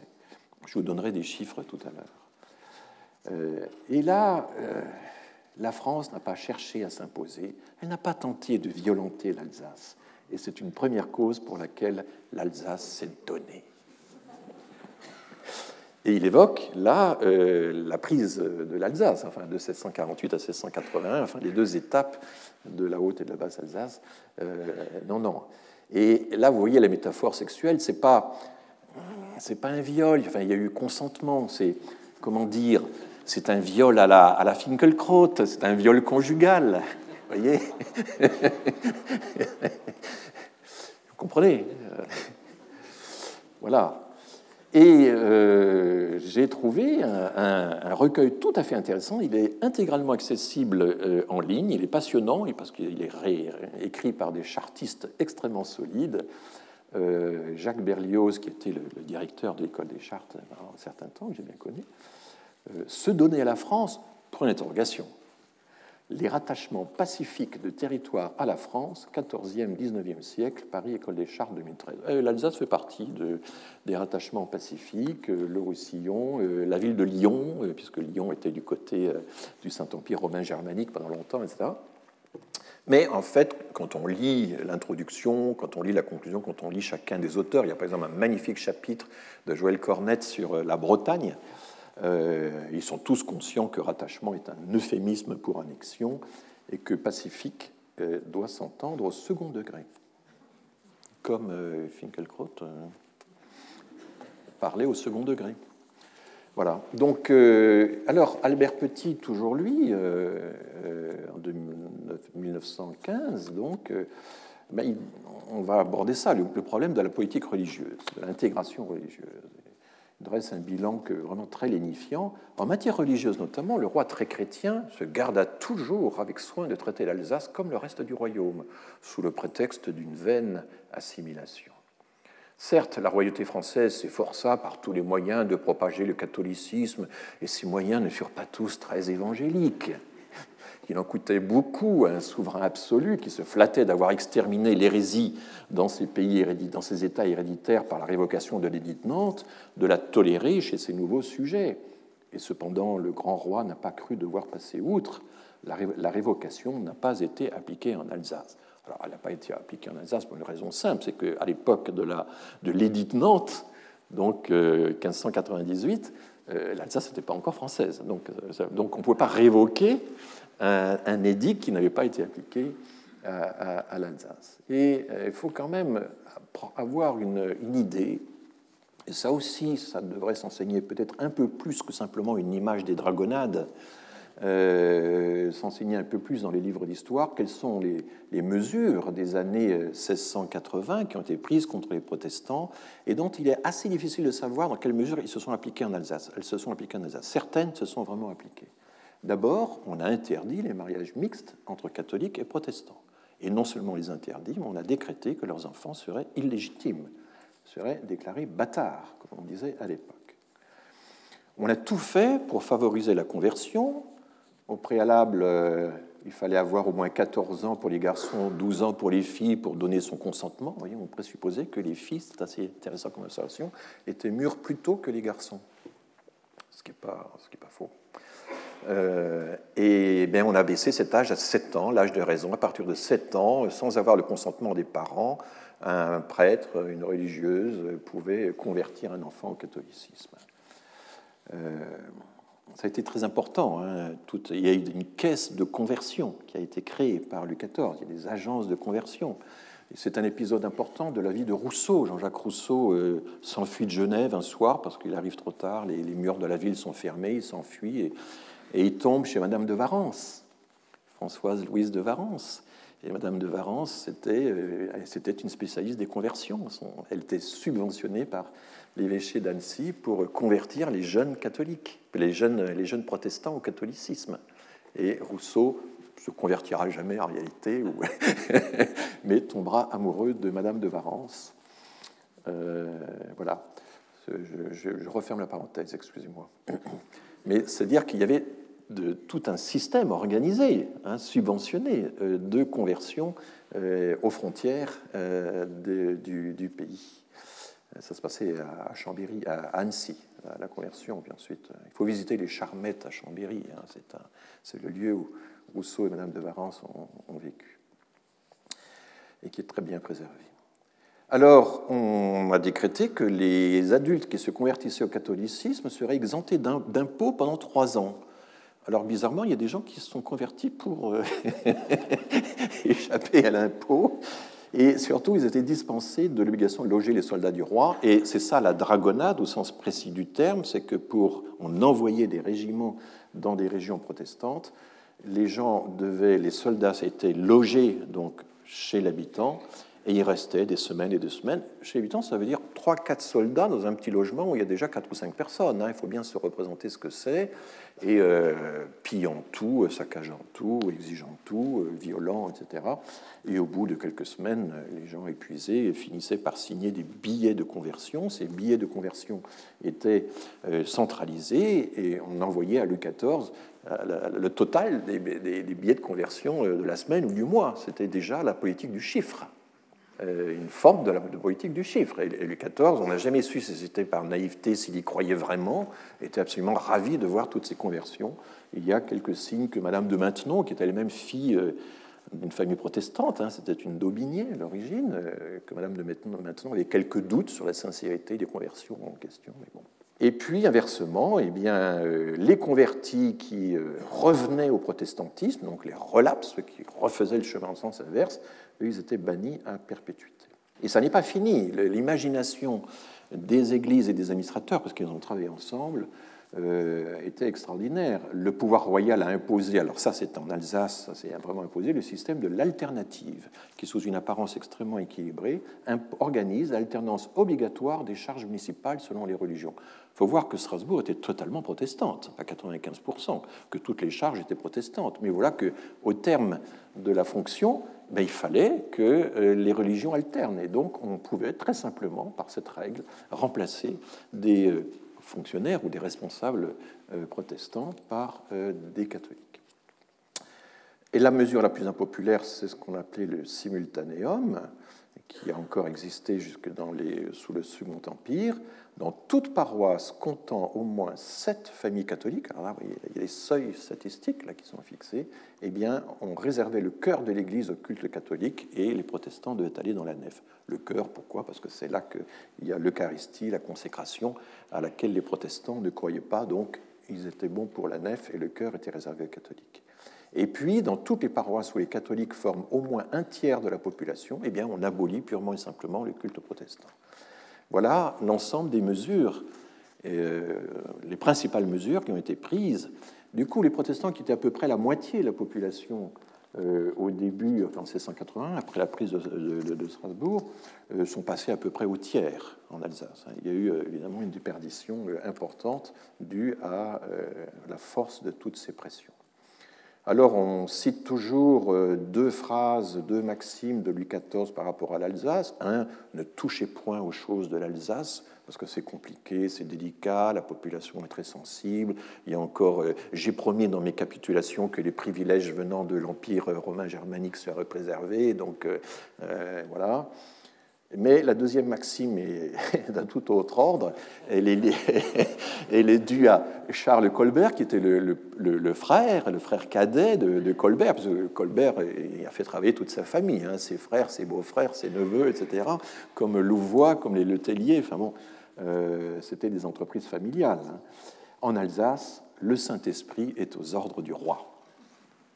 Donc. Euh, les choses sont claires. Évidemment, difficile de concilier ces deux maximes. Alors, vous direz, mais quand même, l'intégration s'est faite avec le temps. Enfin, qu'est-ce que vous nous racontez là? Il a... Eh bien oui, avec le temps, et beaucoup de choses se sont passées. Il y a eu d'abord un désenclavement routier et douanier qui été très important. J'ai une illustration ici.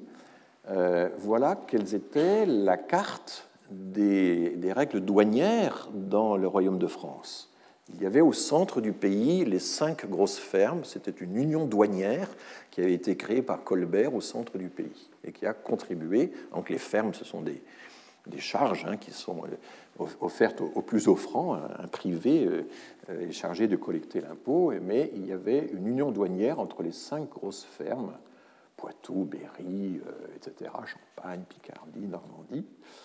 Et puis à la périphérie, et vous voyez à quel point le, Royaume de France n'est pas encore vraiment intégré, hein. à la périphérie, les zones vertes, et là je, retrace le texte euh, littéral de la légende de cette carte d'époque, on appelait ça la carte des traites.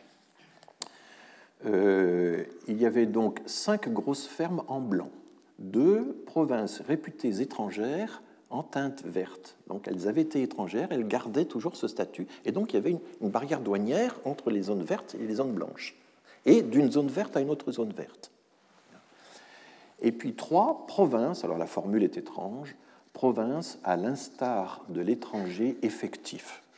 La phrase est étrange, mais c'était la formule officielle et en teinte rouge. Et donc vous aviez là-dedans eh bien l'Alsace, la Franche-Comté, la Lorraine, les trois évêchés, Metz, Toul, Verdun, le Barrois, le Labour, et puis une série de ports francs, Dunkerque, Bayonne et Marseille. Donc ces provinces pouvaient commercer librement avec l'étranger, et donc l'Alsace, en fait, avait demandé ça, de pouvoir continuer son commerce rénant, de pouvoir envoyer son vin, qui était la principale exportation du pays à l'époque, jusqu'aux Pays-Bas, euh, etc.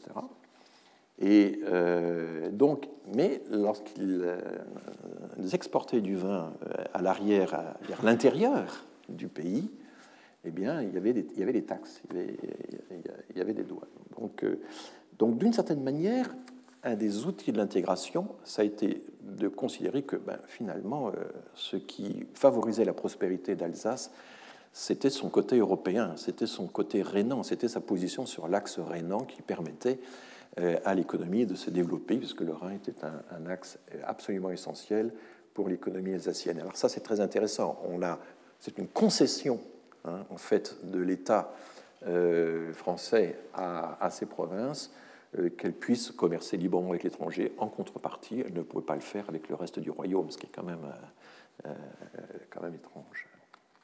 C'est un système de, de oui, de port franc. Euh, donc, des enclavements routiers, ça, euh, c'est très général. Euh, il y avait aussi les cours d'appel. La cour d'appel, la question de justice était quelque part en Allemagne, je ne sais plus à quel endroit, à Cologne, je crois. Et donc là, c'est rapatrié à Colmar, et c'est l'origine de l'existence de la cour d'appel à Colmar actuellement. et puis, il y a eu un rôle très positif joué par au fond, euh, une fonction qui a été créée par la royauté qui s'appelait le prêteur royal, qui était une sorte d'intermédiaire entre l'administration, les administrations locales et euh, l'intendant ou, l'armée. Et ces prêteurs royaux eh bien, ont été essentiellement des Alsaciens qui connaissaient, qui parlaient la langue, c'était évidemment indispensable, et qui ont joué un rôle intermédiaire considérable entre les populations locales et le pouvoir central, et qui étaient capables de défendre les intérêts de la population en allant à Versailles se déplacer pour euh, plaider en faveur de leur population. Donc tous les historiens considèrent que ces intermédiaires ont joué un rôle essentiel, et les intendants ont été quand même d'assez bonne qualité en général. Certains ont même appris l'alsacien et, l'ont parlé et euh, ont compris que ben, pour assurer la prospérité de la, commune, fallait, de, la, de la province, il fallait quand même euh, mettre un peu la pédale douce sur un certain nombre de revendications centrales. Il y a eu aussi euh, le rôle joué alors par les, princes de Rouen. Il y a eu quatre évêques de Rouen. il y a un palais de Rouen à Strasbourg que vous connaissez peut-être, un assez beau palais près de la cathédrale, mais qui n'est qu'une annexe du palais principal qui est à Saverne. C'est à Saverne qui est le palais principal des Rouen, qui existe toujours, même il a été transformé en caserne pendant des décennies des décennies, mais enfin, il est maintenant de nouveau un, musée. Et le faste royal du cardinal de Rouen était absolument invraisemblable. On en a des témoignages, et ça fascinait toute la noblesse alsacienne. Il y avait une sorte d'annexe de, Versailles à, Saverne, en Alsace. Euh, voilà un témoignage de l'époque. On jugera de l'immensité du château, de la quantité des gens qui l'habitaient. Euh, il y avait 700 lits pour accueillir euh, les invités. Il y avait toujours 20 à 30 femmes des plus aimables de la province. Très souvent, ce monde était augmenté par celle de la cour et de Paris. La plus grande liberté y régnait. Un maître d'hôtel parcourait le matin les appartements, appartements prenant note de ceux qui voulaient être servis chez eux, soit seuls, soit ensemble. On avait le plus excellent dîner à leur demander. Il y avait 180 chevaux, des calèches à volonté, des chasses avec 200 paysans qui vous rabattaient le gibier euh, très aisément, etc., etc. Les lecteurs de Cologne, grand par sa naissance comme par son état et ses revenus, ne pouvaient revenir de l'étonnement que lui causait la magnificence du cardinal, cardinal de Rouen. Il est vrai qu'il vivait en souverain. Et il y avait des dîners quand il y avait des invités, il y avait une balustrade à l'intérieur de la grande salle avec 1200 personnes qui pouvaient regarder les princes euh, dîner, euh, une notion de, l'apparat euh, qui, en fait a joué un rôle très important parce que Versailles, comme vous le savez, a fasciné toute l'Europe et l'Alsace avait son, Versailles. Il y a eu les jésuites et les sœurs de la Divine Providence ont mis le paquet pour l'enseignement en français des élites.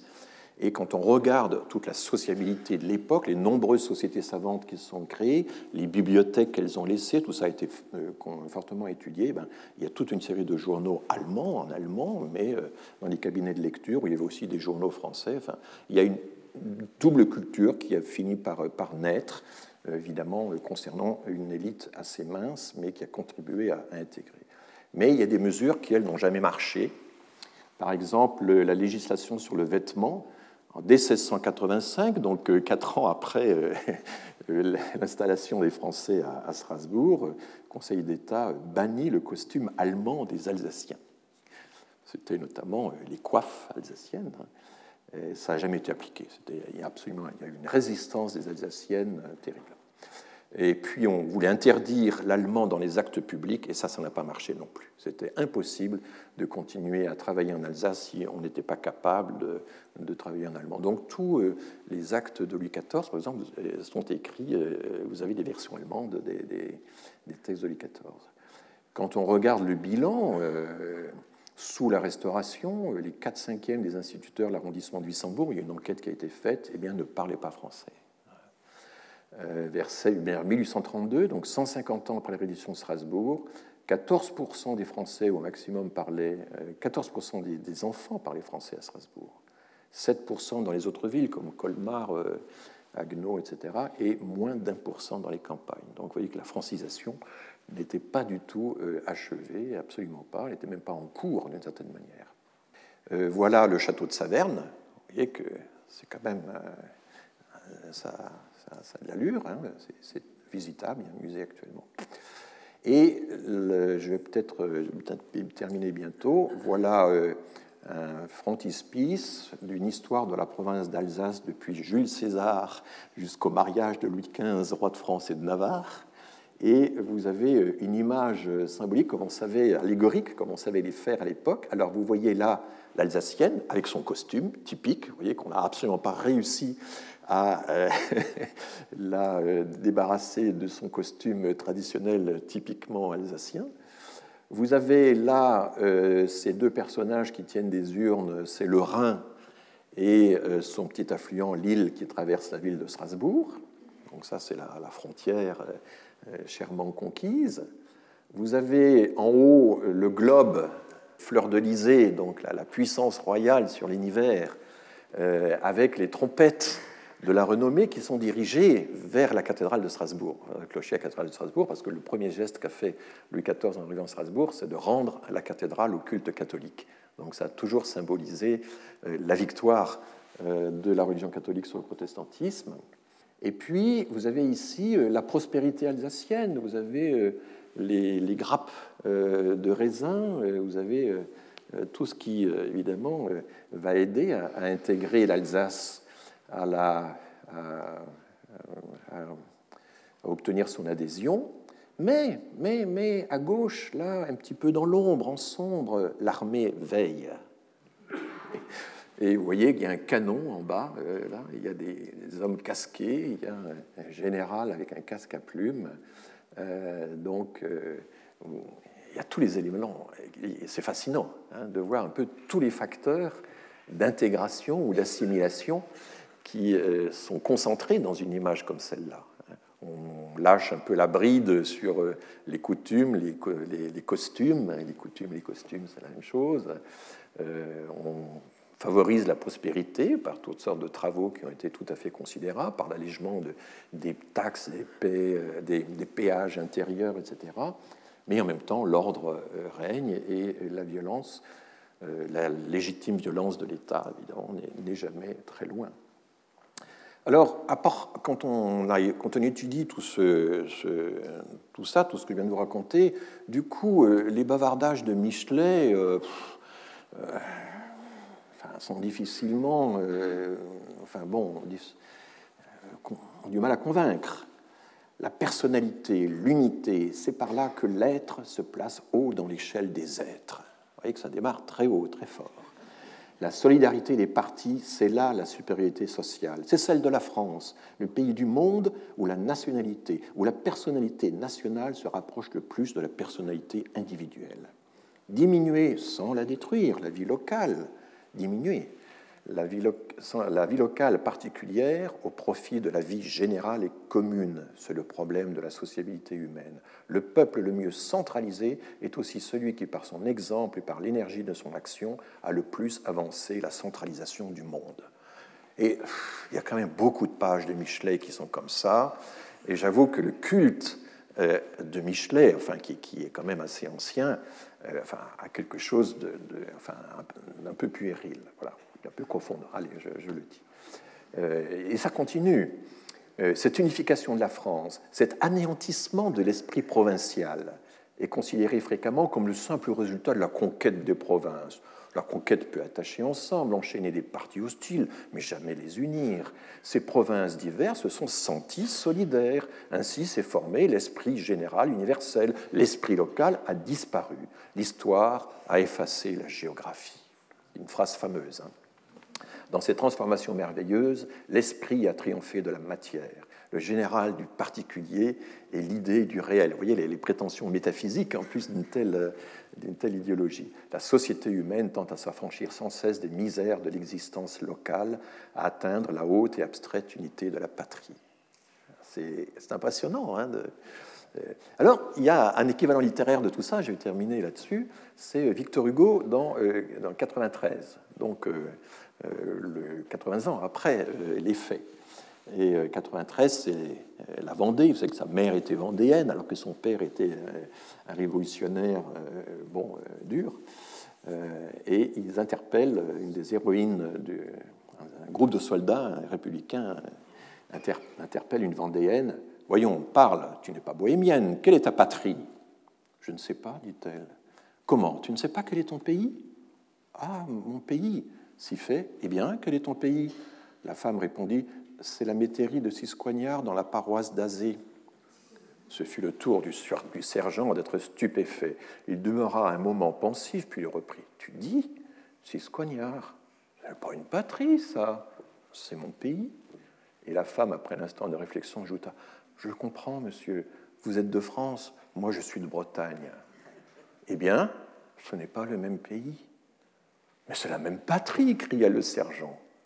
Et là, la conclusion solennelle de Hugo, qui évidemment mis en scène tout ça, euh, pays, patrie, ces deux mots résument toute la guerre de Vendée. Querelle de l'idée locale contre l'idée universelle, paysan contre patriote, avec le goût euh, hugolien des, antithèses qu'on connaît bien, mais vous voyez en même temps comment ça se rattache parfaitement au passage de Michelet et comment cette vision totalement idéale de l'intégration, alors euh, je parlerai davantage dans le cours prochain de l'écart qui sépare l'idéal d'intégration de la, de la réalité. J'ai déjà parlé de, euh, de, tout ça. Je voudrais quand même euh, célébrer le fait que régulièrement, mais à un niveau un peu local, un universitaire sérieux, des historiens travaillent voyez par exemple de l'éblouissement tricolore au malaise alsacien, c'est quand même un beau titre. Euh, le retour de l'Alsace à la France, je peux un petit peu en parler. Il y a toute une série d'historiens, de jeunes historiens qui travaillent sur ces questions-là, et aussi beaucoup d'historiens étrangers. Les Anglais et les Américains se sont passionnés pour euh, le cas de l'Alsace et qu'est-ce que c'est que l'intégration à la française dans un cas comme le cas alsacien. Et vous avez des livres tout à fait remarquables qui traitent euh, de ces questions-là. Euh, des essais sur ce qui s'est passé au lendemain de la Grande Guerre, et je vais juste vous consacrer deux minutes à ce dernier point. En 1918, la carte d'identité venait seulement d'exister depuis un an. La carte d'identité a été créée pendant la guerre de 14, d'abord pour les étrangers, avant d'être créée pour les Français. La carte, c'était vraiment une invention de la guerre de 14, donc on a peur euh, des étrangers, de leur manque de loyauté, etc. Mais que se passe-t-il quand on arrive en Alsace? Eh bien là, l'armée a envie de savoir à qui elle a affaire. Et elle décide, et là je vous cite le texte littéral, elle prend la mesure suivante, il y aura quatre catégories de cartes d'identité selon l'origine. A, la carte A, les Français et les personnes nées en Alsace-Lorraine dont les pères eux-mêmes étaient eux-mêmes d'origine française. Donc en fait, ce sont des cartes ethniques. Hein. Euh, B, les personnes nées en Alsace-Lorraine dont les deux ascendants n'étaient pas d'origine française. Alors, ce n'est pas très bien rédigé, mais après, quand on regarde la jurisprudence, ça veut dire que c'est les enfants de couples mixtes. Enfants d'un Allemand ou d'une Allemande et d'une Française ou d'un Français. C'est les citoyens au sujet étranger de pays alliés, Italie, Belgique, Russie, etc. Et puis il y a les sujets allemands, austro-hongrois, turcs et bulgares. Ça, c'était les, les, gens des puissances centrales et ils sont bons pour, pour l'expulsion. Et toutes les mesures ont été, une série de mesures discriminatoires ont été prises à l'encontre en fonction de ces cartes. Par exemple, je cite celle-là, il fallait échanger les marques qu'on avait contre des francs hein, après le, rétablissement de la, souveraineté française. Eh bien, le taux de change n'était pas le même selon la carte qu'on détenait. il y avait une sacrée différence puisque un marque valait 1 franc 25 pour les titulaires des trois premières cartes et seulement 0,74 pour la quatrième carte. Euh. Et voici euh, à quoi ressemblait cette toute première carte d'identité que les Alsaciens ont vue. Ça a déclenché une, un tollé dans la population alsacienne. Hein. ça, ça, a été aboli très vite.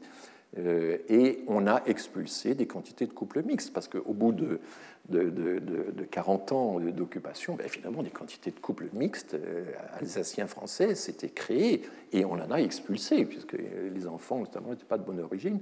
Alors euh, Hansi, Jean-Jacques Waltz, qui est un, propagandiste euh, vraiment fanatique, hein, euh, merveilleux artiste, mais horrible propagandiste, revanchard, etc., eh bien, a fait par exemple un, dessin de lui qui sert d'ailleurs d'illustration à un des livres de thèse anglaise sur l'histoire de l'Alsace. Hein, ce dessin est connu à l'étranger. Les boches expulsés, maigres comme des clous, viennent souvent à la barrière du pont du Rhin contempler avec mélancolie le paradis perdu. C'est d'une cruauté euh, terrible, hein, parce qu'ils euh, sont maigres comme des clous, parce qu'ils ne sont plus dans ce pays de cocagne qu'est l'Alsace euh, française. En réalité, là-dedans, il y a des couples mixtes. Hein. c'est ça qu'il faut comprendre. Voilà, et c'est la dernière diapositive. Ça s'appelle, le livre de Hansi, ça s'appelle Le paradis tricolore. Et il explique qu'il y avait une zone de l'Alsace au sud qui était occupée par euh, les poilus. Hein. Il y a une petite zone du sud de l'Alsace qui, pendant toute la guerre, était du côté français du front. Et, là, euh, les enfants alsaciens ont eu la chance d'avoir des poilus comme maîtres d'école pendant toute cette époque. Et euh, voilà, ils ont appris, les petits Alsaciens, les mots qu'il faut savoir pour décrire les hauts faits des chasseurs alpins et exprimer la haine du Boche. Ce sont les poilus qui les enseignent. Et dans les villages où sont cantonnées des troupes du Midi, les petits-enfants de l'Alsace ont pris l'accent de Marseille. Retrouvez tous les contenus du Collège de France sur www.colège-2-france.fr.